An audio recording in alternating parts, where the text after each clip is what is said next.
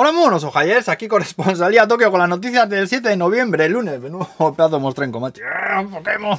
Bueno, que hoy es el día del nave, ¿no? Del nabo, no, del nave, ¿eh? que es básicamente una sopa así calentica que se le echa de todo, todo full langostinos, albóndigas de carne, verdura, bueno, lo que quieras echarle. La verdad es que entra muy bien y mola juntarse todos a la mesa y al calor de la sopica que te vas echando en el cuenco y alcanzas la felicidad a puro sorbo, joder. El que hace mi suegra lo flipas además, ¿eh? Que es que en su casa da un frío que pela, joder, y anda que no entra bien. Bueno, vámonos nosotros al cocido, ¿eh? Kishida, el pesi japonés, que dice que es urgente fortalecer al ejército, que no se, no se fía un pelo ni del norcoreano pelo cuete cabezón ni del cabeza globo de Putin, joder.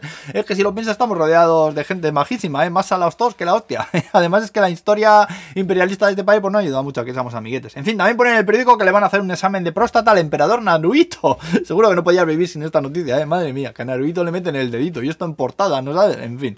Bueno, que van a sacrificar a más de un millón de pollos en una granja de Ibaraki por la gripe aviar. También ha aparecido un dispositivo llamado Can Invader, que resulta que neutraliza el sistema de seguridad de muchos coches. Vamos, que si tienes el chisme ese, dicen que en 10 minutos abres el coche, lo arrancas y te lo llevas. Joder. Dicen que la primera mitad de este año solo en Saitama han mangado 457 coches con este invento, que no sabe muy bien de dónde ha salido. En la foto es como un hub USB así pequeñico. Joder, qué miedo, macho.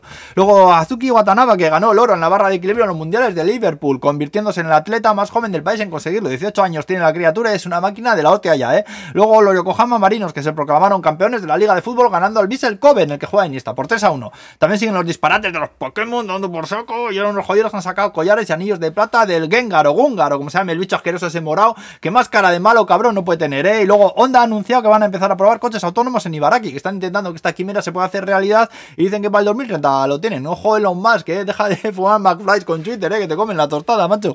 Y luego para acabar hablaros de las zapatillas de deporte que andan ahí probando ahora. El caso es que las zapatillas tienen unos sensores de manera que si un chaval está cerca de un paso de cebra en el que siempre hay muchos atropellos, pues unos altavoces instalados allí mismo le avisarán para que tenga cuidado. O sea, los altavoces están en un poste, no en las zapatillas. Cuando el crío se acerca, que el sistema lo sabe por las zapatillas, pues le da una voces. ¡Ojo, no cruces a lo puto loco, párate! Y mira ambos lados, no me jodas, ¿eh? Bueno, pues eh, a lo mejor dices a lo mejor. el caso es que es buena idea, creo yo, ¿eh? Porque en Tokio no paran los pasos de cebra ni Dios, ¿eh? Creo que yo paro yo solo en toda la ciudad, que hasta me pitó el de atrás una vez por pararme, ¿no sabes? ¿Qué cojones el asunto? Educación y respeto japoneses, sí, sí. Y bueno, aquí nos vamos a quedar ya, Agur, adiós.